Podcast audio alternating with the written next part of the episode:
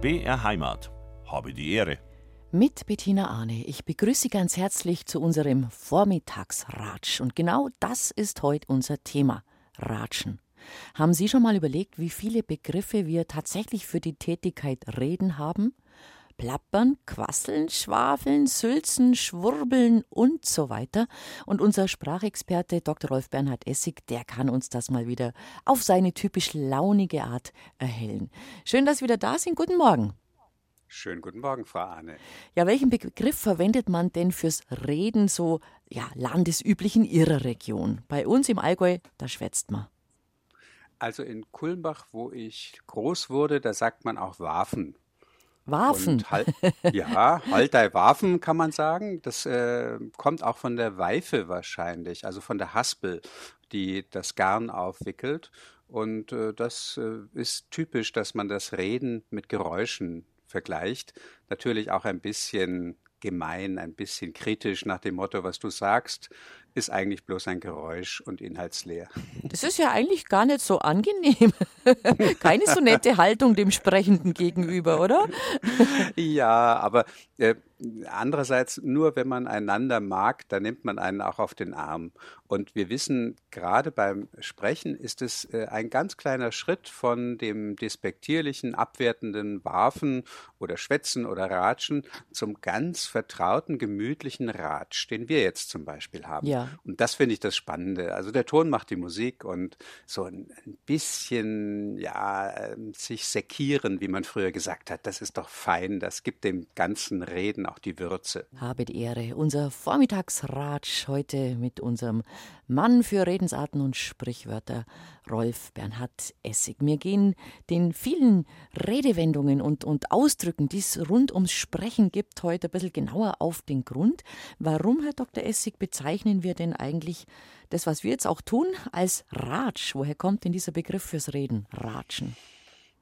Das werden, glaube ich, eine ganze Reihe Hörer wissen, in deren Gegenden an Karfreitag die Glocken nicht geläutet werden, sondern Kinder mit Ratschen durch das äh, Ort, durch den Ort ziehen, durch das Dorf ziehen und äh, zur Kirche rufen.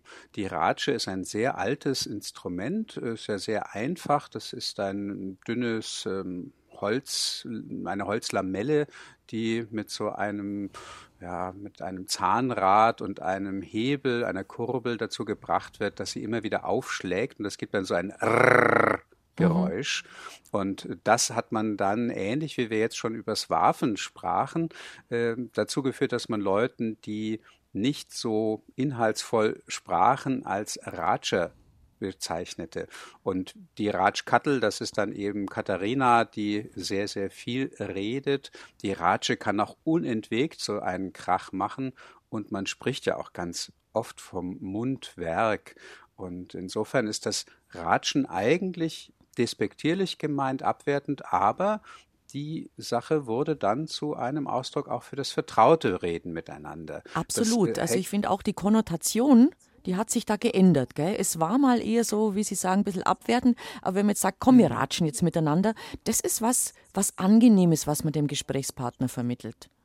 Gleichzeitig kann ich aber auch sagen, ratsch nicht so daher. Dann, dann weiß man, da ist es wieder das Negative. Mhm. Und das ist das Schöne. Man kann diese Wörter so oder so verwenden. Äh, ursprünglich sind sie in ganz, ganz vielen Punkten sehr ja, einfache Wörter, manchmal kindersprachlich, lautmalerisch sind ganz, ganz viele und äh, eher abwertend. Und äh, weil wir aber ja, wenn wir nicht hochgestochen reden, wie wir ja auch sagen, sondern vertraut miteinander reden, die Umgangssprache verwenden, dann kann es eben zu diesem schönen Umschlag kommen, dass man sagt, ach, eigentlich ist es doch ganz schön, wenn man sich nicht so anstrengen muss beim Sprechen, jedes Wort auf die Goldwaage legen, sondern so wie einem der Schnabel gewachsen ist. Mhm. Schauen wir uns mal diese unglaubliche Fülle der Redewörter an. Also da gibt es so viel. Wir babbeln zum Beispiel. Oder wir plappern. Also, ja, die gehören übrigens wahrscheinlich zusammen und es ist äh, ganz verrückt, wie ähm, es mir ja ganz genauso geht wie vielen anderen. Man fängt an, sich mit einem Thema zu beschäftigen und kommt aus dem Staunen nicht mehr raus. Ja. Also das ist im Englischen auch to babble, für Stammeln, Plappern gibt oder im Schwäbischen Babbler oder im Französischen Babillet und im Polnischen äh, ganz, ganz viele ähnliche Ausdrücke. Das kommt wahrscheinlich, und jetzt wird's lustig, auf, äh, geht das zurück auf ein altgriechisches Wort. Wir kennen ja den Ausdruck äh, dafür, dass jemand mit schwerer Zunge, der zu viel getrunken hat, nur noch lallen kann. Mhm. Und im Altgriechischen heißt laleo, ich schwatze, ich rede, kann man auch sagen. Oder bababzein, ich schwatze. Also diese beiden Wörter aus dem Altgriechischen zeigen, da ist so eine indoeuropäische Wurzel, die ganz, ganz viele Sprachen bis hinein in den Dialekt, in die Umgangssprache des Deutschen beeinflusst hat. Und wahrscheinlich gehören die alle in dieses Kindersprachliche rein. Das mhm. merkt man, finde ich schon. Lallen, Babbeln. Waffen, das sind einfach zu auszusprechende Wörter auch. Und äh, insofern ist das schon, ja, toll, wie sich das über eine lange, lange Zeit als etwas sehr Menschliches zeigt. Gerade auch, ja, die Laute, die häufig mit dem, äh, mit der Feuchtigkeit verbunden sind. Das ist auch kurios. Wir kennen ja die feuchte Aussprache. Absolut, ja. beim beim äh, Radio ist es ja so, dass manchmal jemand sagt, also Du hättest vor dem äh, Radio äh, nicht jetzt noch was essen sollen. Du hast so ein Schmatzen die ganze Zeit, weil die Lippen noch so befeuchtet sind. Das ist Dann tatsächlich man, so. Das kann ich genau. nur bestätigen.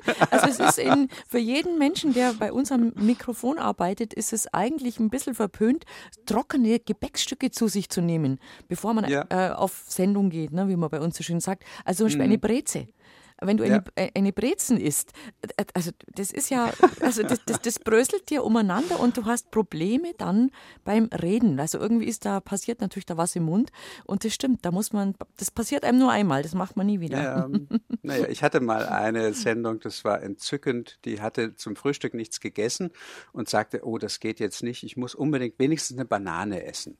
Das tat sie dann auch, aber dann gab es so laute Magengeräusche, hat die ganze Zeit Zeit, während sie, also eine ganz tolle Sprecherin, aber dauernd macht es. Ja. Der, der Tontechniker wurde schier verrückt. Irgendwann haben wir es dann auch hinbekommen. Banane in Griffweite, das stimmt, das hilft manchmal. Ja. Gut, zurück zum Thema. Also eine feuchte Aussprache, das Lautmalerische äh, kommt dann eben, bildet sich dann in so einem Wort wieder aus. Es gibt aber auch ein paar Sachen, die sind, ja, vielleicht ein bisschen aus der Mode gekommen, sage ich mal, die aber wunderschön schön sind. Ich mag zum Beispiel den Ausdruck Salbadern sehr gern. Hm. Oh, jetzt salbadert ja. der schon wieder. ja, da weiß man auch nicht ganz genau, äh, woher das kommt. Äh, man, man weiß, wann es ungefähr entstanden ist. Das war so in der Zeit um 1500.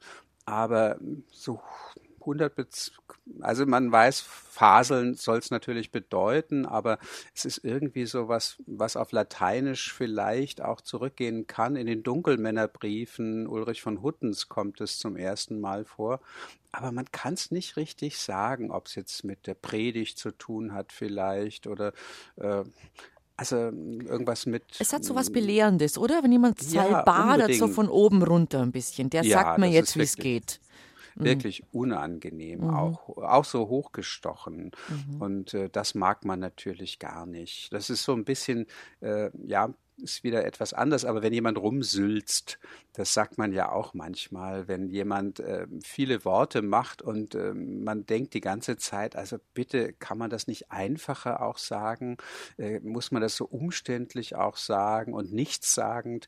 Und äh, bei der Sülze, da kommt es wohl daher, dass man dessen äh, Gerede mit einer sülzenartigen ja. Konsistenz vergleicht, so einer weichen, mhm. wabbeligen, ja genau. Es wabbelt, es quallt. Genau, das möchte man überhaupt nicht haben.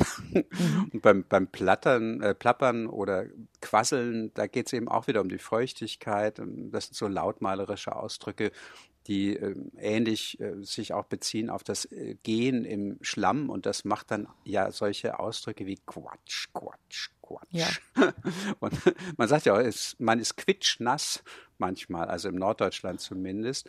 Und da ist das Quatschnass, Quitschnass, das ist da auch noch mit drin und bezeichnet wiederum diese ja, feuchte Aussprache. Wir sprechen ja auch vom Redefluss Und äh, wenn der Redefluss äh, sehr, sehr viel wird und über den Rand dann geht, dann ist es manchmal ein Wasserfall.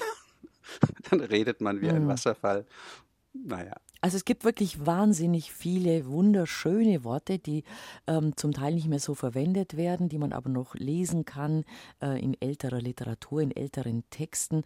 Sagt man Schwafeln und Schwurbeln heute noch? Ich denke schon. Ja, unbedingt. Mhm. Also das äh, ist ja auch so eine Sache, es hält sich in vielen Bereichen sowas. Also es ist nicht unbedingt dann überall, dass man das noch verwendet.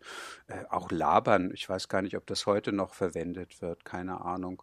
Aber das sind eben so typische Ausdrücke, die auch wieder abschätzig sind, aber fasel nicht so daher, mhm. schwafel nicht so daher, schwurbeln mag ich wirklich ganz gern. Das, da, da fühlt man förmlich, äh, das ist nicht in Ordnung, das ist so ein Hin und Her, äh, ist wahrscheinlich mit schwindlig äh, verwandt. Also schwurbeln heißt eigentlich äh, im Ursprung sich drehen und dann so viel drehen, dass einem schwindlig wird. Und wenn jemand so daher schwurbelt, dann wird einem auch ganz schwindlig, was der da hm. für ein Hin und Her einem da erzählt. Die Jungen haben, haben natürlich wieder ganz andere Worte, die sagen zum Beispiel, ist vielleicht jetzt auch schon wieder mhm. gar nicht mehr in in der Jugendsprache, müsste man nachfragen, äh, text mich nicht so zu. Man soll sie nicht zutexten. Ja. Genau, genau. Und das kann man ja auch gut verstehen. Erstaunt hat mich vor gut zehn Jahren eine deutlich jüngere Person, die sagte, bei ihr in Westdeutschland, da sei es noch so, dass man jemandem eine Kassette ins Ohr schiebt. Ach. Kennen Sie das? Nie gehört, tatsächlich nie. Aber gehört. man kann sich sofort man vorstellen. Man kann sich vorstellen, sofort, ja. Und das Tolle fand ich dran, die Kassette war ja auch vor zehn Jahren schon sehr oldschool, um es nett zu sagen.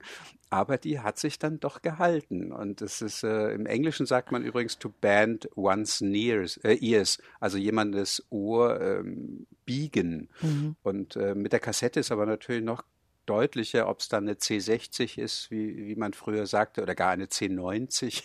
Mhm. Das heißt ja, wie lange ist die Laufzeit? Das wären dann 90 Minuten. Also sehr bildlich, sehr schön, ja. sich das vorzustellen. Ähm, wenn jemand sehr viel spricht und nicht immer so inhaltsvoll, dann kann es auch einfach ein ganz schönes Gewäsch sein. Hat es was mit Wäsche zu tun? Ja, also da geht es bei diesem genau übrigens wie beim Klatsch oder beim Tratsch. Ja. Und äh, Hörer, die vielleicht unsere Sendung länger hören, die haben das schon mal auch mitbekommen in anderem Zusammenhang. Äh, da geht es um die Waschweiber, die ja. man ja oft heruntergemacht hat, obwohl ich sagen muss, das ist schon eine sehr, sehr wichtige und sehr schwere Arbeit gewesen. Große Wäsche machen hat man ja auch früher gesagt und das war ein Tag lang, den man da verbrachte mit Wäsche kochen und ähnlichem. Früher wurde vor allem am Fluss gewaschen, ja. am Bach, an einem Fließgewässer. Da hatte man einen Waschplatz mit einem Waschstein vor allem und äh, auf den wurde die Wäsche auch immer wieder draufgeschlagen, um auf diese Art die Säuberung zu unterstützen.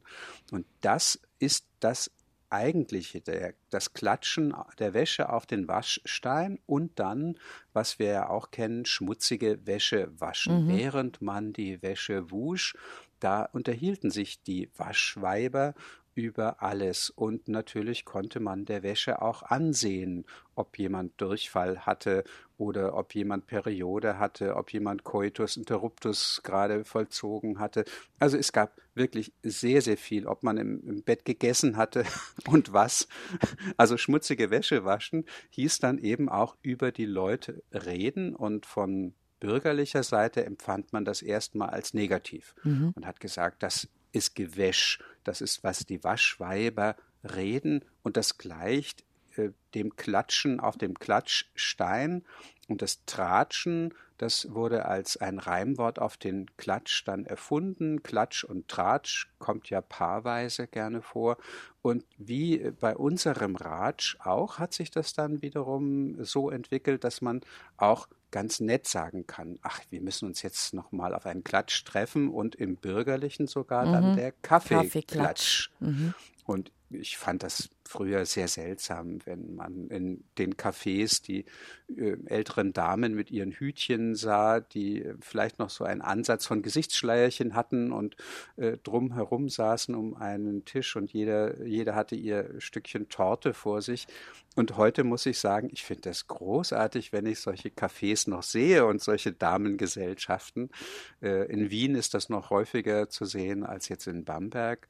Aber es ist großartig, wie man ja auf die Art und Weise auch, gerade wenn man eine Witwe war, mhm. Gesellschaft hatte, Gemeinschaft hatte, mhm. sich austauschen konnte. Und Deswegen ist Kaffeeklatsch für mich inzwischen ein sehr, sehr positives Wort. Auf jeden Fall.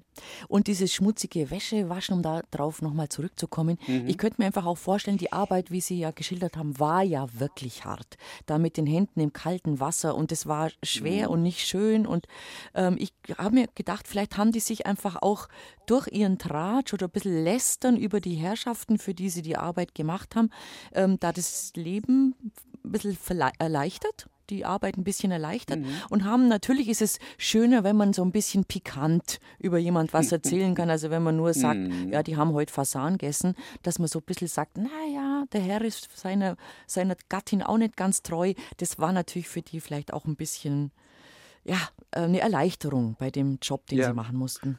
Unbedingt. Also es gibt ja bei Schiller in der Glocke, glaube ich, diese schöne Zeile, wenn gute Worte sie begleiten, dann fließt die Arbeit munter fort.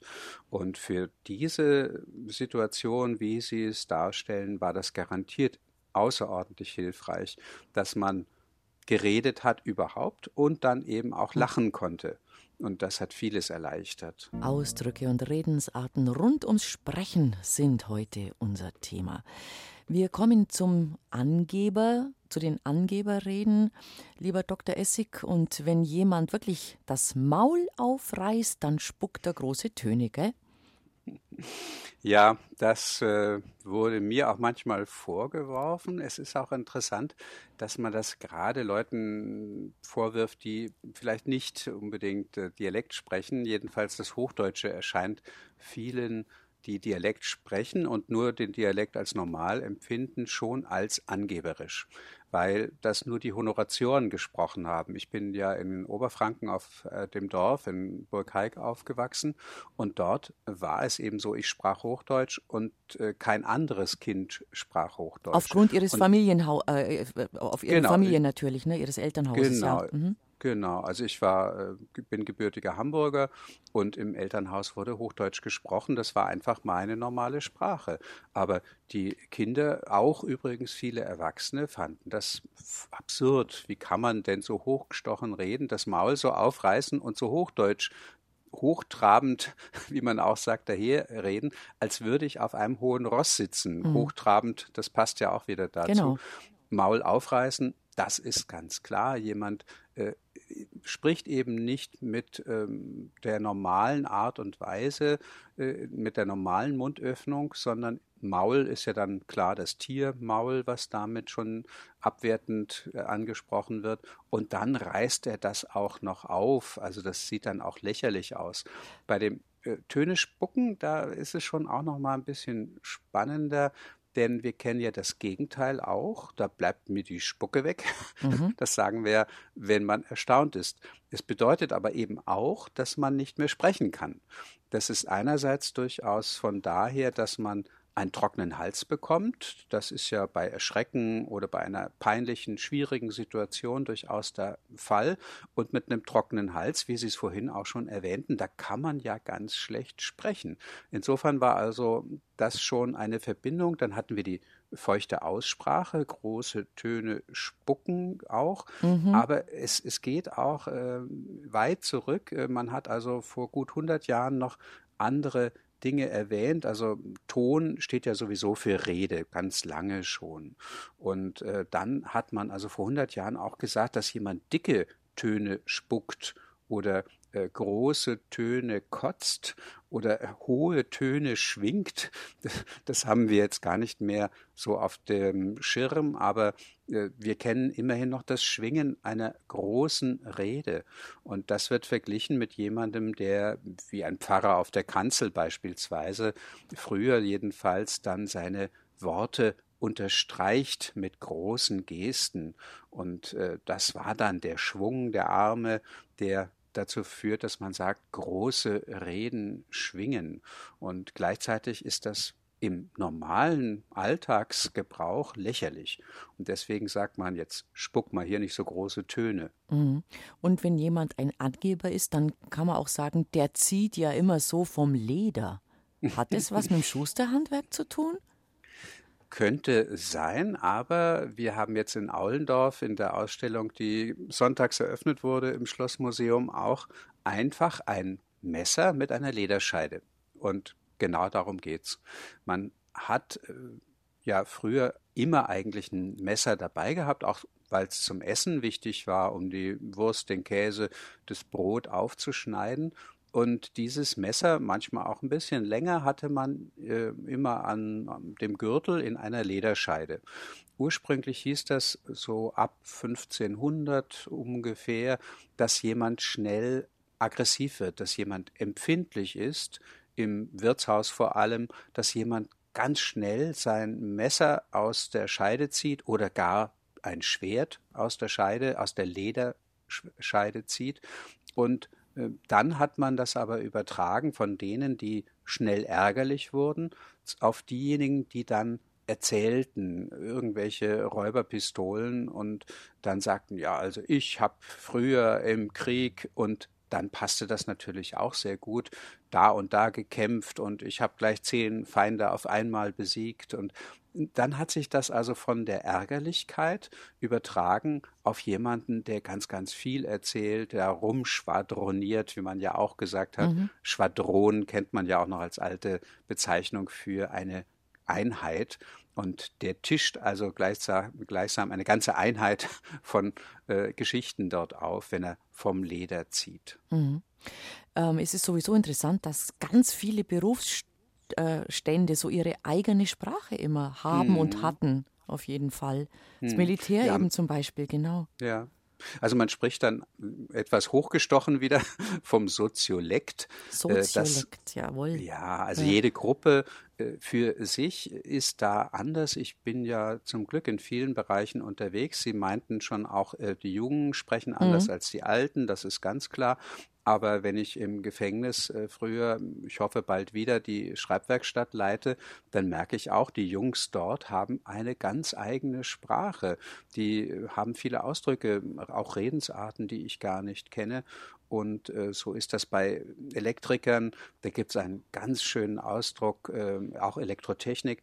Das heißt 19 Zoll Gespräche führen. Also, Versteckt sich was dahinter? ja, eben. ich habe zum ersten Mal das gehört und dachte, äh, das geht vielleicht um Bildschirme, dass also ein 19 Zoll Bildschirm eine gewisse Größe ist. Nein, also es hat dann netterweise, das war auch eine Live-Sendung, jemand angerufen und sagte, also das sei doch klar, innerhalb der Bereiche Elektrotechnik und Tontechnik, da gäbe es ein Standard-Einbaumaß und das sind eben 19 Zoll. Und da passen dann die entsprechenden Einheiten immer in das Rack hinein. Und jetzt bedeutet 19 Zoll Gespräche führen einerseits, naja, das sind Fachgespräche von Fachleuten unter sich und wir verstehen uns schon. Mhm.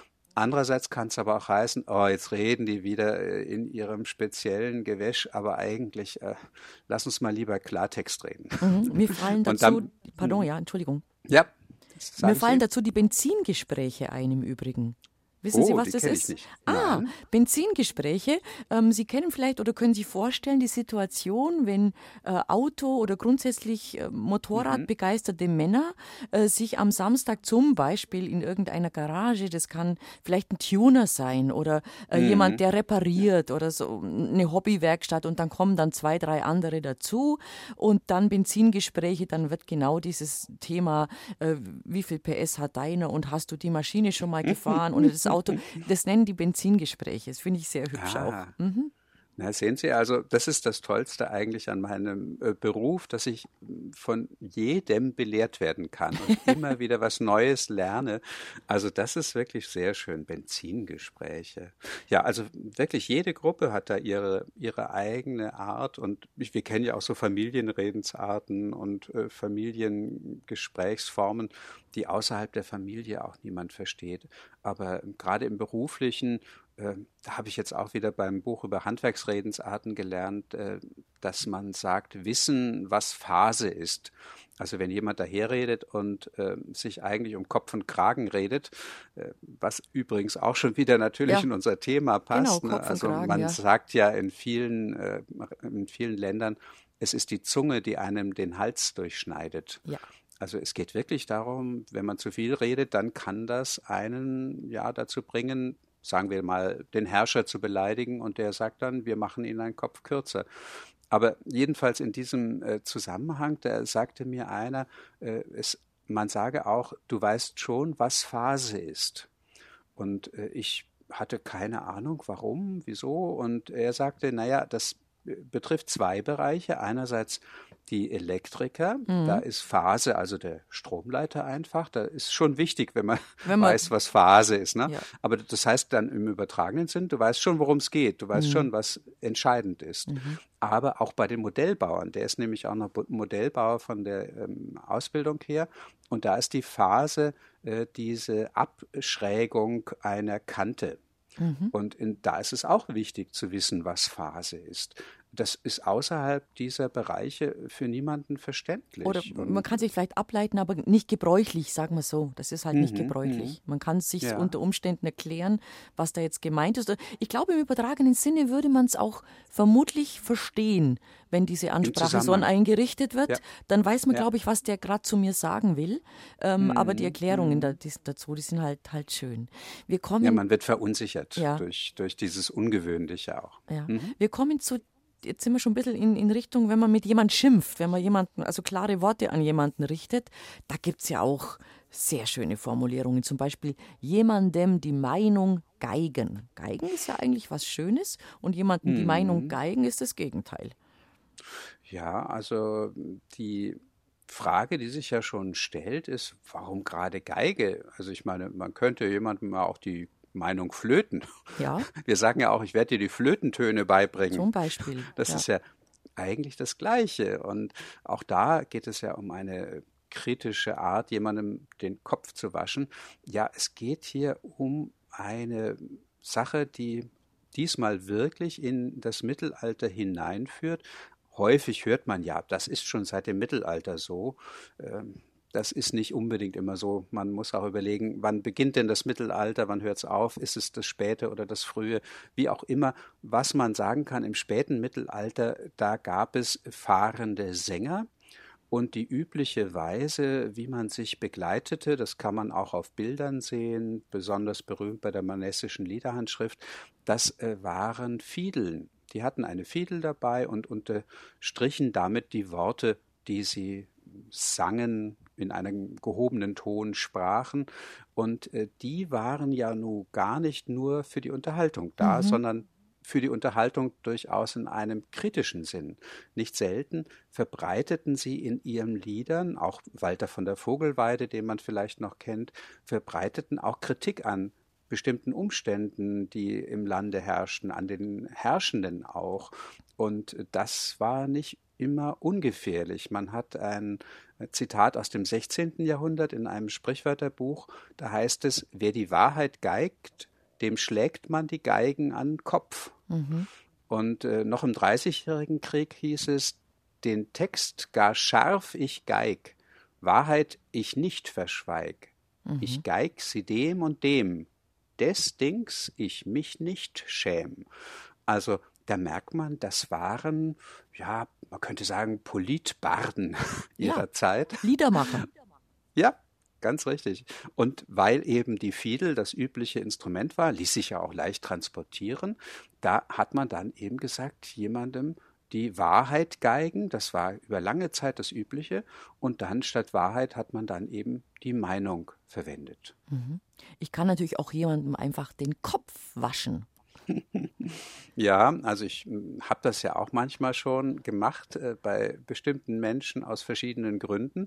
Und das ist ja eigentlich was Schönes, wenn wir äh, an, ähm, was ist es, jenseits von Afrika. Ja, äh, wie jenseits Robert von Afrika. Redford, Robert Redford wäscht Meryl, Meryl Streep. Streep. Oh, Ach, ist das nicht schön? Eine schöne Filmszene, doch Und natürlich. dann noch diese ja. Musik dazu. Ja. Ja. Also auch das ist übrigens sehr, sehr schön, dass man, äh, wenn man jetzt, sagen wir mal, ähm, nicht deutscher Muttersprachler ist, dann hört man so einen Ausdruck wie jemanden den Kopf waschen und dann denkt man sich, na ja, ist ja manchmal ganz äh, schön oder auch eine gute Idee. Aber äh, in dem Fall geht es darum, dass man die Ungehörigkeit schon immer mit dem Schmutz verglichen hat. Und alles, was gehörig ist, was anständig, dem, der Norm entsprechend, das hat man mit Sauberkeit äh, verglichen. Und ähm, so hat man dann eben auch den Kopf von jemandem, der ganz abweichend sich äußert, als etwas gesehen, was man waschen muss. Also die schmutzigen Gedanken, die kennen wir auch, die schmutzigen Worte. Sie kennen ja wahrscheinlich noch diese etwas seltsame Art, dass man Kindern, wenn sie ein schmutziges Wort verwendeten, den Mund mit ja. Seife ausgewaschen hat, ja. um eben dann diese Rede wieder sauber zu machen. Das ist eine ganz alte Vorstellung. In der Bibel kommt das auch sehr, sehr häufig vor, dass der Schmutz mit der Sünde auch verglichen wird und verbunden und äh, die Reinigung, das Reine mit dem Glauben. Und äh, insofern den Kopf waschen bedeutet, dass er eben von seinen schmutzigen Gedanken mhm. wieder auf Kurs gebracht wird. Und äh, das war dann eine Art der, ja, Rede, die einen wieder auf Kurs bringen sollte. Und ähm, ja, du bist ja nicht ganz sauber, sagen wir heute ja auch noch. Bei unseren Ausdrücken zum Thema Sprechen sind wir gerade beim Thema Schimpfen angelangt. Wir haben schon gesagt, warum man jemand die Meinung geigt oder den Kopf wäscht, aber warum man mit jemandem ein Hühnchen rupft, da hätte ich schon auch gern noch was dazu gehört. Ich mag den Ausdruck auf jeden Fall gern, vielleicht, naja gut, wir hatten auch Hühner. das sind ja. so, so ähm, Dinge. Also wenn es bei uns als Sonntagsbraten Hühnchen gab, dann mussten die natürlich vorher gerupft werden. Insofern war mir das sehr vertraut. Und äh, ich glaube, ich habe vielleicht auch einen gewisse, einen gewissen Vorsprung gegenüber Großstadtkindern, weil ich auf dem Land aufgewachsen bin und man da sehr vieles noch gesehen hat. Also die Redensart ist spannenderweise so ja im frühen 19. Jahrhundert erstmals eigentlich äh, zu sehen. Man hat sie vorher in, jedenfalls in keinen Texten gefunden. Es gibt aber durchaus ähnliche Redensarten. Eine Rübe mit jemandem zu schaben haben ist völlig ausgestorben. Oder ich habe mit dir noch einen Apfel zu schälen. Aha. Kennt man auch nicht. Nein. Aber die haben eben nicht überlebt. Das zeigt, es ist auch Zufall, was dann übrig bleibt oder auch nicht.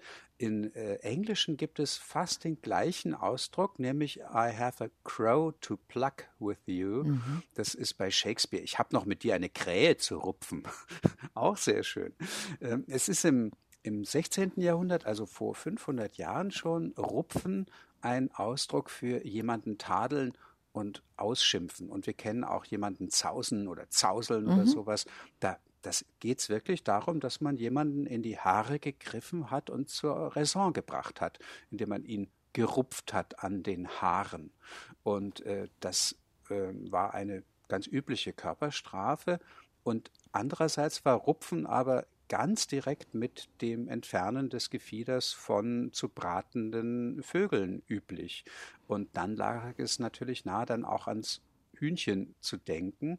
Und man hat dann also dieses äh, verändert nicht, also jemanden rupfen, sondern mit jemandem ein Hühnchen zu rupfen, dann wird der andere doch irgendwie gleichgestellt diesem äh, Tierchen, was da eine Feder nach der anderen verliert, zum Glück schmerzfrei, weil es ja schon tot ist.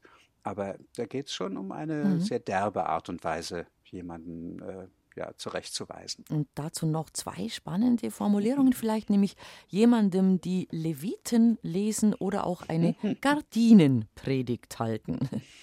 Ja, also das mit den Leviten lesen. Ich, ich bin ganz überrascht, wie Ausdrücke, die ich jetzt noch von meinen Eltern her kannte, die Jahrgang 1916 und 38 waren, fast ausgestorben zu sein schienen. Und dann begegnen sie mir wieder in ja durchaus dem Radioprogramm oder im Fernsehen oder in Zeitungen. Und das mit den Leviten, das hat sich doch sehr gehalten, obwohl eigentlich kaum jemand weiß, um was es hier geht. Mhm. Die, Le die Leviten, das sind ja einerseits die Tempeldiener, die in der alten, im Alten Testament immer wieder vorkommen, die aus dem Stamm Levi stammen. Aber hier geht es noch komplizierter, aber auch lustiger um ja das Buch Levitikus. Die ersten fünf Bücher Mose, die die Bibel beginnen, die haben auch lateinische Namen. Genesis, Exodus, Leviticus, äh, Deuteronomium, Deuteronomium ist das letzte und jetzt habe ich noch eins vergessen, macht nichts. Im Buch Leviticus, da stehen auch Regeln für die Tempeldiener drin. Mhm. Und der Bischof Rodegang von Metz hat 780 äh, nach Christus als er mit seinen Geistlichen, mit den Kanonikern sehr unzufrieden waren, weil die sich gar nicht so verhielten, wie sie sollten, hat er ihnen Vorschriften gegeben. Und die waren sehr streng, unter anderem, dass sie beim Essen nicht reden sollten, sondern da wurden ihnen äh, die Ausschnitte aus der Bibel vorgelesen, vor allem aus dem Buch Levitikus, damit sie Aha. sich wieder anständig verhielten. Ihnen wurden im Wortsinn ganz direkt mhm. die Leviten das Buch Levitikus vorgelesen ja und damit sollten sie zur Ordnung gerufen werden.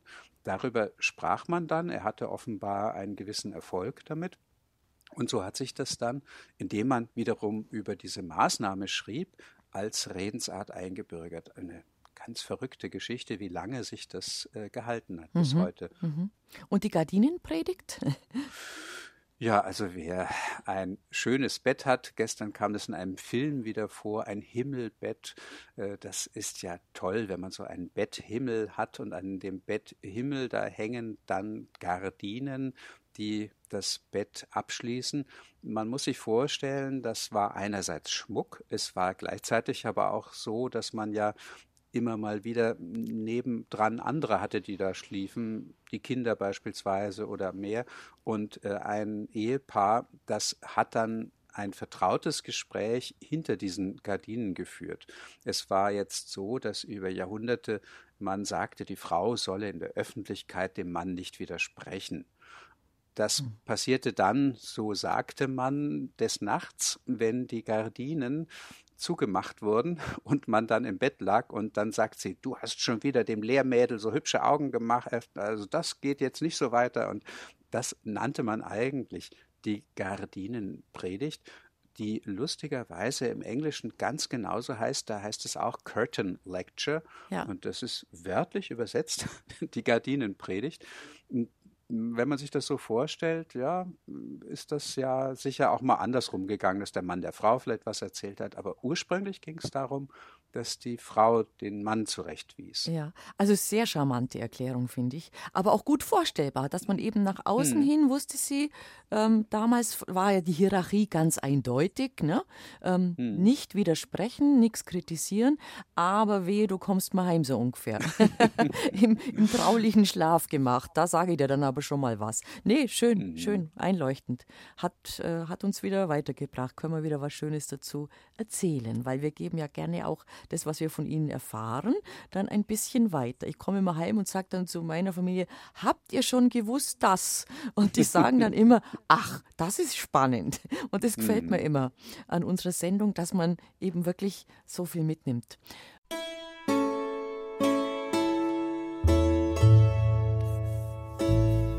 BR Heimat.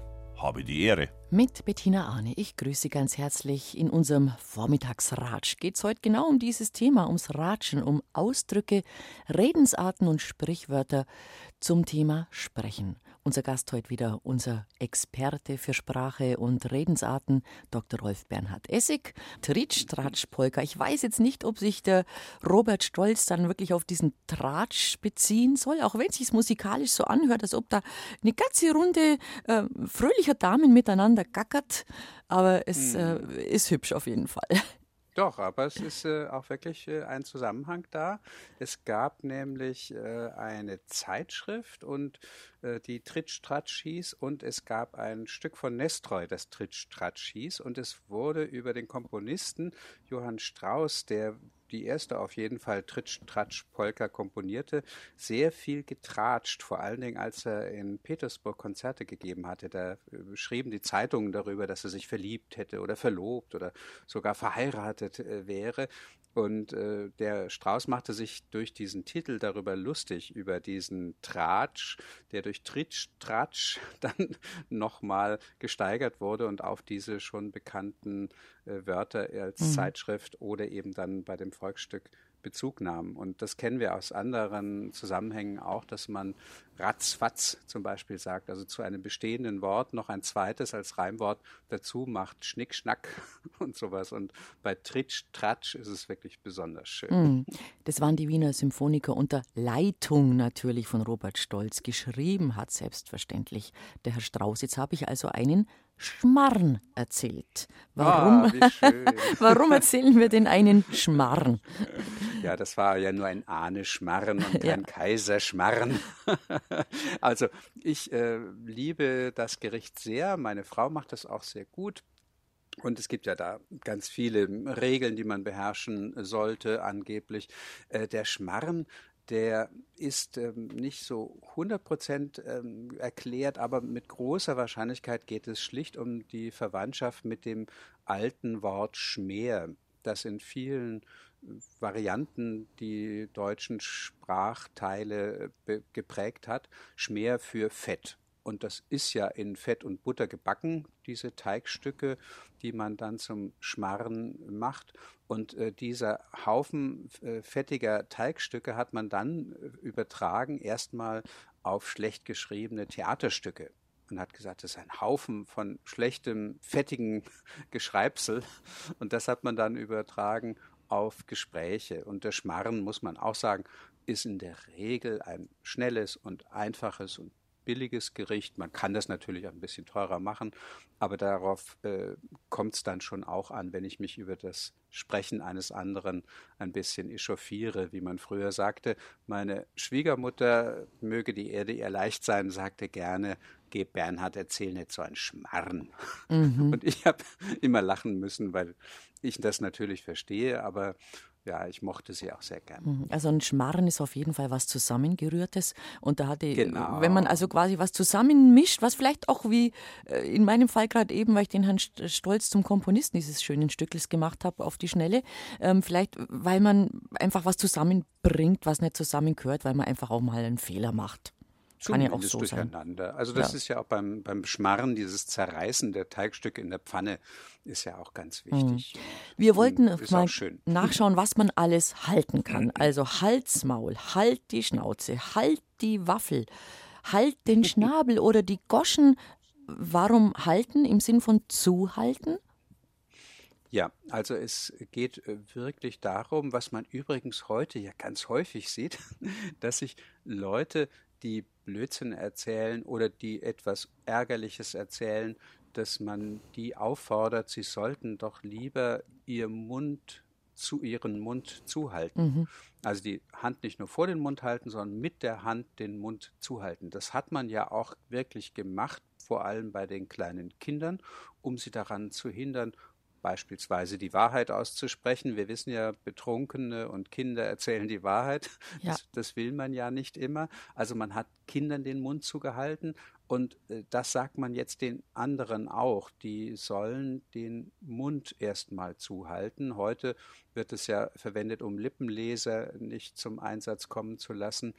Oder äh, wenn man beim Essen spricht, was man ja auch nicht sollte, dann hält man sich die Hand vor den Mund aus einer Art ja, so eine gezierte Geste empfinde ich eigentlich. Und der Mund selber, der ist etwas, was ganz, ganz viele Vergleiche ermöglicht hat. Also im Dialekt sagt man ja auch heute Fotzen mhm. oder Fotzen. Also wenn man dann einen Schlag äh, auf den Mund bekommt eigentlich oder später dann die Ohrfeige. Also da ist äh, ganz klar das Abschätzige beim Maul, das hatten wir vorhin schon mal mhm. kurz erwähnt, geht es wie bei Schnauze auch darum, dass man äh, dieses Mundwerk von jemandem mit etwas Tierischem vergleicht. Mundwerk selbst übrigens ist auch ganz interessant. Äh, wieso eigentlich Mundwerk? Also ja. da hat man eine, eine mechanische Apparatur dazu ähm, sich vorgestellt. Und das ist ja auch wieder abschätzig und das passt wiederum sehr gut zur Klappe. Bei der Klappe ist es ja so, dass wir ja an eine Truhe beispielsweise denken. Die geht auf und zu und wenn sie zuklappt, dann gibt es eben dieses schöne Geräusch Klapp. Und äh, deswegen kann man den Mund, der auf und zu geht, der aber letztlich nur Geräusche produziert, dann auch als eine Klappe bezeichnen. Oder halt der Waffel, finde ich auch sehr schön. Da geht es um den Vergleich mit dem Waffeleisen. Das man ja das, zumacht, gell? Ja. Ja, das kennen zumindest viele ja. noch mit diesem langen Stiel und, und vorne diese schwere Waffeleinheit, in die das, ähm, der Teig hineingegeben wurde. Und dann wird es ja zugeklappt. Und dieses Waffeleisen ist heute praktisch nirgendwo mehr im Gebrauch. Man hat ja da moderne Dinge, aber auch da wird ja immer noch etwas zugeklappt mhm. und äh, der Mund wird mit so einem sinnlosen Werkzeug verglichen. Bei Halt den Schnabel ist es noch deutlicher. Der Mensch und der Vogel haben ja vieles gemeinsam. Die meisten Menschen, ich würde mich da einschließen, haben einen Vogel. Jedenfalls ab und zu. Und ähm, dass dann das Mundwerk mit dem Vogelschnabel verglichen wird, ist sehr schön. Übrigens positiv wie negativ. Wir kennen halt deinen Schnabel, aber wir hatten vorhin ganz kurz mal erwähnt, man soll sprechen, wie einem der Schnabel gewachsen ist. Mhm.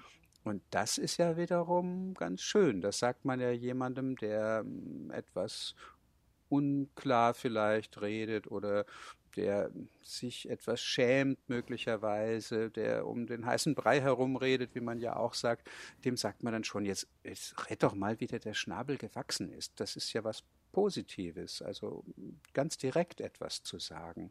Und ähm, ja, man sagt ja auch von jemandem, der spricht und damit seine Kameraden verpfeift, dass er gesungen hat. Verpfeifen. Und da ist wieder ja. der, mhm. zu, äh, der Zusammenhang zwischen Mensch und Vogel. Also ein Gauner, der seine Kumpels verpfiffen hat, der hat gesungen, wie man sagt. Und da ist wieder eben ja dieser Vogel und ich weiß gar nicht, ob das Gefängnis Sing Sing. Sing Sing, ob das daherkommt. Ich glaube nicht, ich aber ich, ich, war, ich hatte es auch sofort im Kopf klar. Gefängnis Sing Sing, das sind die, die man verpfiffen hat. Nee, schön. Aber was ich nicht Oder kannte, ja, mhm. pardon, mhm, ist in dem Zusammenhang der Begriff ähm, eine Schwertgoschen haben. Schwertgoschen. Ach, das ist ja wieder etwas, dann wenn man so alte Texte liest, ja. und das müssen keine äh, hochdeutschen Texte sein, das ist ja auch sehr bemerkenswert, wie sagen wir mal bis ins 18. Jahrhundert hinein die Sprachregionen sehr, sehr eigen geblieben waren. Also das Lutherdeutsch, das Hochdeutsch, das hat sich erst so richtig im 19. Jahrhundert stärker durchgesetzt in der Schriftsprache. Und vorher da schrieben die Leute eben, ja, bayerisch, sächsisch, äh, verschiedene plattdeutsche Idiome wurden durchaus auch verwendet.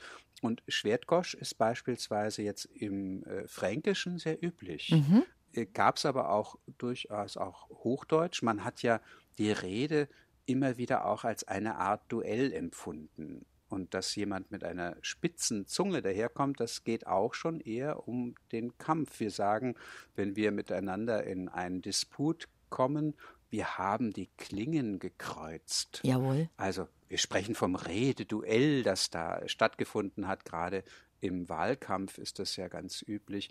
Und es gibt ein unglaublich schönes japanisches Sprichwort. Dein, deine Zunge sei scharf wie ein Dolch dein Herz weich wie ein Tofu. Schön. Ja. Ich sinniere gerade irgendwie drüber nach. Ich weiß, dass es eine Figur gibt in der Literatur irgendwo, die heißt Schwertgoschin. Und ich konnte es mir mhm. nicht erklären. Ich weiß aber nicht, wo sie steht.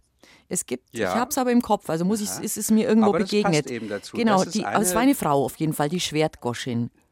Als Schwertgoschin also wird die ausgeschildert. Mit einer ganz mhm. scharfen Scharf, Zunge. Ja.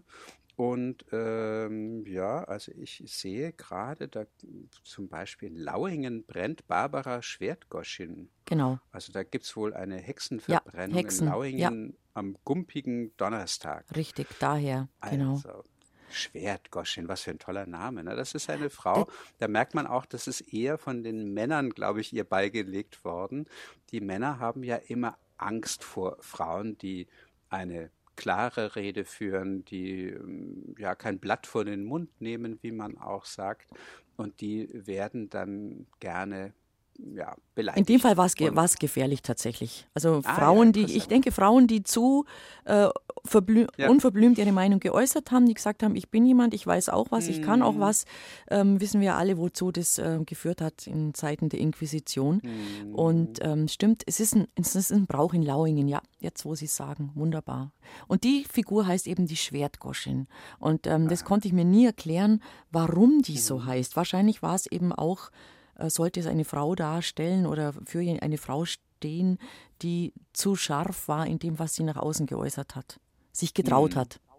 Ja, mhm. ja, mhm. das will man nicht gerne hören. Nee. Und ich meine, die, die Hexenfiguren insgesamt, das ist ja wieder ein eigenes Thema, wie die, man sagte, wie die gesprochen hätten äh, in den Märchen der Brüder Grimm. Ich habe gerade wegen eines neuen Buches viel darin gelesen, ist es auch spannend, dass da äh, die weißen und die schwarzen Hexen letztlich vorkommen. Die einen sind eben die Bösen, die Knusperhexen und so weiter, und die anderen, das sind die weisen Frauen.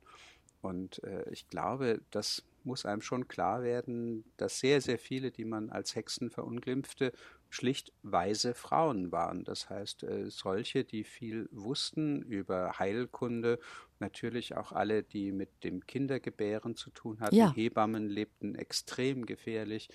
Übrigens auch bei Hebammen, äh, die hatten etwas ganz Spannendes. Sie haben den äh, Kleinstkindern die Zunge gelöst. Wir kennen das, wenn jemand sehr ja, mit einer Antwort ringt mhm. und dann sagt man, jetzt muss ich dir, glaube ich, die Zunge lösen. Und äh, das war eine richtige rituelle Handlung der Hebammen. Die haben bei ganz kleinen Kindern das Zungenband ein bisschen ja durchschnitten, manchmal nur mit dem äh, Fingernagel angeritzt und haben dazu einen äh, eigenen Spruch gebraucht, dass man die Zunge löse, damit es nicht teuflisches spreche, sondern nur christliches und äh, gottgefälliges. Mhm. Und äh, das war also ein, ja, ein alter Brauch, den man völlig vergessen hatte und man nur noch daran dachte, dass eine Zunge, die nicht reden kann, irgendwie fixiert ist, festgestellt und gelöst werden muss. Mhm. Aber das geht wirklich auf einen alten Hebammenbrauch zurück. Mhm. Also in dem Zusammenhang ein Gedanke, ähm, den ich mal gelesen habe, finde ich ganz spannend, weil wir gerade über das Thema oder auf das Thema mhm. jetzt gekommen sind. Ähm, eben wie Sie sagen, diese weisen Frauen, das waren ja ähm, die, die, Frauen, die den anderen Frauen beigestanden sind. Mhm. Da ging es um Geburten, da ging es um Frauenbeschwerden, da ging es aber auch, denke ich, um Geburtenkontrolle, dass die so ein bisschen wussten, ja. wie man es vielleicht verhindern kann, schwanger zu werden. Und natürlich habe ich gelesen, wie gesagt, nicht auf meine Mist gewachsen, ähm, war das den, der, der Obrigkeit nicht genehm.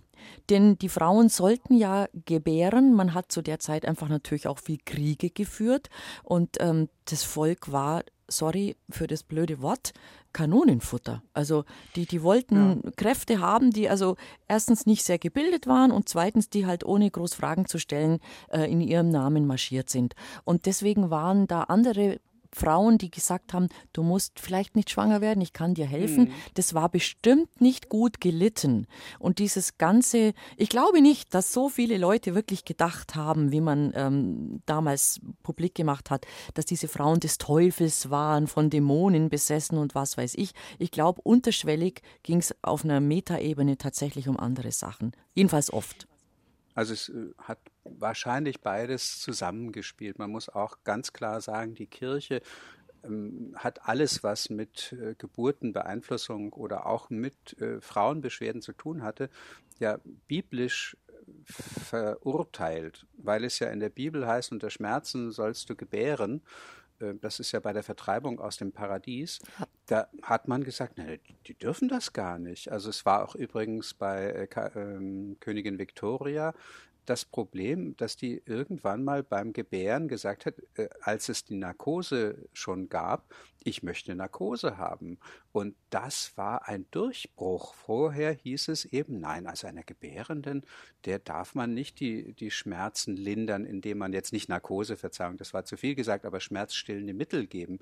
Das äh, war gegen die Bibel. Aber nachdem dann also die äh, Königin als die Leiterin der anglikanischen Kirche das machte, mhm. da haben dann endlich auch andere Frauen das gemacht. Und also das ist ein, ein ganz großer Fehlweg, dass aus der christlichen Religion am Anfang ja Frauen eine große Rolle spielte, äh, spielten, wie im Neuen Testament zu lesen, und dann immer mehr zurückgedrängt wurden. Also das geht bei Paulus schon los und äh, wird dann, je stärker die Kirche sich äh, zu einer Institution entwickelt, immer, immer stärker und äh, dass eine Institution, die so auf der Kippe steht, äh, sich mit Maria 2.0 und anderen Fraueninitiativen so schlecht stellt, ist, finde ich, schiere Dummheit. Ist unbegreifbar ist, manchmal leider, ja. muss man wirklich sagen. Klare Worte. Wenn wir mit jemandem klare Worte sprechen, dann reden wir Klartext. Das sagt man ja, glaube ich, so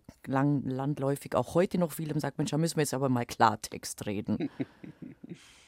Das ja, erklärt sich von selbst eigentlich, ne? oder? Ja, meinen ja. Sie? Oh, belehren Sie mich bitte. Das ist das Tolle. Manchmal liegt das auf der Hand. Ja, und denkt man, das ist ja logisch. Ja, klar. Wenn man aber dann näher hinschaut, ist im Handumdrehen alles anders. Ah, okay, ich höre. Klartext ist ein militärischer Ausdruck. Okay, ich habe gedacht, wenn, wenn kommen Sie jetzt mit, mit der Buchdruckerei ums Eck. Auch eine Idee, auch eine Idee. Ja. Nein, es geht darum, dass Klartext ein militärischer Ausdruck ist im Gegensatz zur verschlüsselten Botschaft. Aha. Und hm. das heißt also, ähm, einfaches Beispiel, das Schlachtschiff Bismarck war angeschossen und äh, die britische Marine hatte es aber verloren vom Radar. Und äh, man hätte mit diesem Schlachtschiff entkommen können, wenn der dumme Kapitän Lütjens nicht im Klartext einen langen Funkspruch an Reich und Führer geschickt hätte mhm. und die Briten durch die Funkortung dann rauskriegen konnten, wo ist denn der? Mhm. Und äh, in diesem Zusammenhang wird das erst deutlich. Man hat eine verschlüsselte Botschaft, was ja übrigens auch durchaus mal passieren kann im Alltag, gerade an der Familientafel, wenn ein paar Gäste da sind, dann gibt es ja manchmal so verschlüsselte Botschaften, ja, ja, ja. Die, die man nur äh, untereinander versteht. Ich weiß es von einer Familie, die hatte so eine Abkürzung FHSZ. Familie hält sich zurück. Das heißt, äh, es war nicht genug zu essen da. Aha. dann sollte der Gast genügend kriegen. Aber das hat der Gast natürlich nicht verstanden. Das war eine verschlüsselte Botschaft. Und das Gegenteil eines verschlüsselten Funkspruchs, also wie man das von der Enigma her kennt und ähnlichen Verschlüsselungsgeräten, das Gegenteil der verschlüsselten Botschaft war Klartext. Dann bedeutete das, war direkt übertragen ohne Verschlüsselung. Mhm. Und das hat sich dann militärisch weiterentwickelt dazu, dass man, wenn man jemanden auch eben kritisierte, ganz unverblümt direkt angepfiffen hat. Dann hat man gesagt, jetzt muss ich mal mit dir Klartext reden. Also nicht mehr verschlüsselt, sondern ganz deutlich, was ich von dir halte. Das ist so ein schönes Beispiel, dass ein Wort eigentlich ganz verständlich erscheint oder sagen wir klar in seinen Ursprüngen, aber es ist in dem Fall wirklich militärisch. Und dann doch eine eigene Geschichte hat. Das haben Sie gerade gerade unverblümt, haben Sie gerade gesagt. Und da sind wir schon wieder dabei. Unverblümt oder durch die Blume reden. Mhm, mhm. Ja, also würde ich jetzt würde ich jetzt höfisch einordnen, dass ich mir sage, ja. früher hatte die Blumensprache eine Bedeutung, dass man wusste, welche, welche Blume man bringen muss, um der Angebeteten was genau zu mhm, signalisieren. Mhm. Das klingt sehr, sehr schön. Als äh, Kind dachte ich daran. Man findet das übrigens auch immer noch hier und da im Netz als Erklärung. Die mhm. Blumensprache gab es ganz, ganz klar. Die äh, war sehr ausgeprägt. Verliebte kannten die. Äh, man hat nicht unbedingt nur Blumen überreichen müssen. Manchmal schrieb man auch einen Brieflein und hat Blumen dazu gemalt. Immer war jetzt klar, vergiss mal nicht, logisch ja. denk an mich, also vergiss mich nicht. Aber die Blumensprache ist hier gar nicht so wichtig.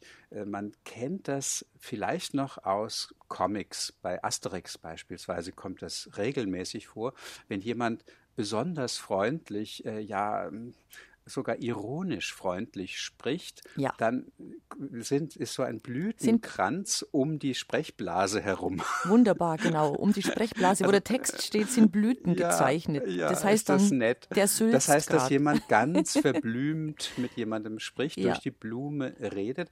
Es geht um die antike Rhetorik. Mhm. In der antiken Rhetorik gab es eine ganz klare Anweisung, wie man eine wirkungsvolle, kunstvolle Rede gestaltet. Es gab verschiedene Bearbeitungsschritte und der letzte Schritt, der war der, dass man die Rede geschmückt hat. Also so wie man am Ende noch ein bisschen Petersilie über die Kartoffeln streut, so hat man Redeblumen über die Rede gestreut, damit sie hübscher wurde. Und diese Redeblumen, Flos floris heißt die Blume, die waren Redeblümchen, Floscula hat man die genannt. Und die haben dazu geführt, dass man in einer sehr schönen, blumigen Weise mit jemandem gesprochen hat. Jetzt hat sich daraus zweierlei wiederum ergeben. Einerseits, dass man dieses verblümte Reden, dieses mit Redeblumen umkränzte Reden als kompliziert, als äh, nicht selten auch äh, absichtlich unklar empfunden hat und gesagt, jetzt ich möchte es lieber unverblümt wissen, ohne diesen mhm. rhetorischen Schwulst. Und gleichzeitig haben äh, diejenigen, die das Reden lernten, immer wieder aus ihren Lehrbüchern die gleichen Redeblumen verwendet, diese Floskula. Und daraus wurde dann die Floskel mhm. die wir ja heute als ganz negativ empfinden und sagen, jetzt red doch nicht nur in Floskeln mhm. mit mir, ich möchte, dass du mit mir sagst, was du wirklich denkst, was du in deinem Herzen an Worten bewegst und an Gedanken. Und so ist also aus der antiken Rhetorik das Unverblümte, das verblümte Sprechen und die Floskel entstanden. Schön. Man muss natürlich auch sagen, dass Rhetorik damals eine wirkliche Kunst war. Ich glaube, es ist auch heute nicht zu unterschätzen, ähm, wenn jemand die also Rhetorik beherrscht, also wirklich weiß, mit welchen Figuren er ähm, Wirkung erzielen kann. Aber es ist natürlich lange nicht mehr so populär, wie es damals war. Wir denken an jemanden wie Cicero. Also hm. gerade in der Antike, das war vonnöten. Also jeder Politiker, der ja. da was werden wollte, der musste diese Kunst beherrschen. Und vor allen Dingen glaube ich, dass die Menschen, die beurteilen konnte, war das gerade eine gute Rede? Hat er viele hm. Floskeln verwendet? Hat das schön gemacht? Die gab es zuhauf. Also auch, glaube ja, also, ich, das äh, normalere ja. Volk äh, konnte das einschätzen. Ja, es war ein bisschen eine Sportart, könnte man ja. sagen. Und ganz klar ist auch, in anderen Ländern ist das deutlich stärker der Fall als bei uns. Wir haben durch den Nationalsozialismus das Problem, dass Propaganda und eine manipulative rhetorische Sprache als gefährlich eingeschätzt wurde. Die 68er die übrigens selbst auch eine ganz eigene Rhetorik hatten, die warnten davor. Und das führte dazu, dass man alles Rhetorische verdächtigte, was dumm ist. Denn wenn ich Rhetorik äh, gut kenne, dann lasse ich mich auch nicht so leicht einwickeln. Ja. In den USA, in England, da lernen schon die Grundschüler, teils auch dann natürlich in den oberen Klassen, dass sie Reden halten müssen, wie kann man reden, wie kann man Schlagfertigkeit lernen. Da gibt es diese Debattierclubs, die ganz wichtig sind. Es gibt die Dinner Speech als eine ganz besonders schwierige Form, wo man scheinbar nur so daherplaudert und trotzdem in einer Weise Esprit zeigt und alles Wichtige mitteilt, ohne die Zeit zu überziehen, das kann ein Deutscher kaum. Aber dort äh, in, sagen wir mal, vielen mhm. Kreisen in der Politik, aber auch in der Wirtschaft gehört das unbedingt dazu, dass man diese Kunst des Sprechens noch beherrscht. Und ich bin immer wieder starr vor Staunen, wenn man das mal bei äh, irgendeiner Gelegenheit, wo man mal zugeschaltet wird, äh, bei so etwas wie einer Dinner Speech, wie, wie locker das daherkommt und wie geschliffen das dort trotzdem ist. Und da merkt man übrigens auch geschliffen. Ja, ja. Da spielt das Handwerk wieder ja. eine Rolle. Also selbst Cicero, nicht Cicero, sondern Horaz und Vergil sagten, am Ende würden sie an ihr Werk die Ultima Lima, die letzte Pfeile legen. Und das ist eben ausgefeilt, was die einem darbieten in ihrer Rede. Da kann man mhm. nur sagen, dagegen ist man doch ein Waisenknabe. Und sie beherrschen auch den Smalltalk, also dieses kleine ja. Wortgeplänkel mit Menschen, die mit irgendeinem Glas in der Hand auf einer Party rumstehen, mhm. sich nicht wirklich kennen, äh, sich vielleicht sogar nicht mal sehr wirklich für den anderen auch interessieren, die aber es schaffen, mit einem netten kleinen Gespräch eine nette Atmosphäre herzustellen. Äh, mhm. Das ist auch eine Kunst. Äh, sprechen ja. ist immer eine Kunst, finde ich. Ja, es ist äh, besonders schön auch, äh, das unterschätzt man, glaube ich, weil der Smalltalk erlaubt, in eine Beziehung zu treten, zivilisierter Art. Man hat ja wirklich oft mit Fremden zu tun und man muss denen ja nicht äh, gleich das Intimste auf die Nase binden, sondern wie Sie es gerade geschildert haben, man, man redet übers Wetter, natürlich, warum denn nicht? Und äh, man spricht vielleicht über die Einrichtung des äh, Raumes, in dem man gerade ist. Also Smalltalk ist wirklich eine Kunst. Und ich glaube, das ist, was wir alle immer wieder überlegen müssen, in welcher Situation spreche ich gerade. Das war ja. für die Rhetorik das Aller, Allerwichtigste. Das Aptum hat man das genannt. Was ist hier angemessen? Ist die hohe Sprache wichtig? Ist es hier eine mittlere Sprachebene? Oder darf ich jetzt hier wirklich derb werden in diesem Umfeld? Und äh, diese verschiedenen Register zu ziehen, sagt man ja auch, ich denke da immer an Passau und diese Riesenorgel mit den ganz vielen Registern, das ist eigentlich die eigentliche Kunst, zu wissen, wann man was wie sagen kann. Und das muss auch nicht falsch sein. Also manche werfen dem Rhetoriker ja vor, dass er etwas nur gekünstelt sagt.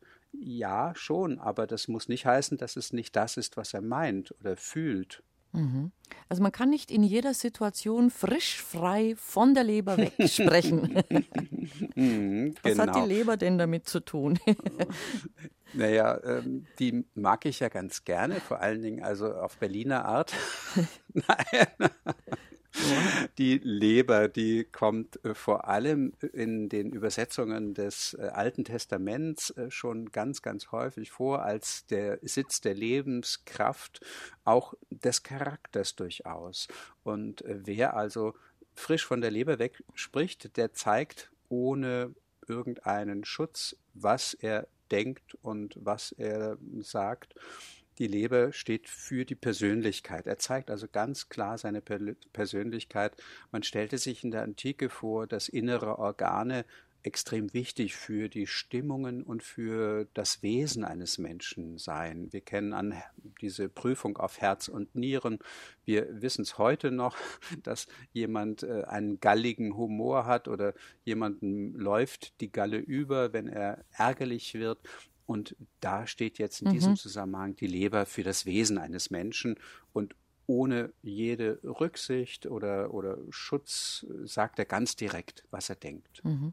Wir könnten noch einiges erzählen zum Rededurchfall, zum Wasserfall, zum Redefluss, aber da rennt uns ein bisschen die Zeit langsam davon. Wir werden uns vielleicht an das Sprichwort halten, von da erbitte ich mir noch Aufhellung von Ihnen, nämlich Reden ist Silber, aber Schweigen ist Gold. Warum eigentlich? Ach, ja, also das Spannendste eigentlich, dass Sie vielleicht genau wie ich das vor allem dann hörten, wenn man zu viel geredet hatte.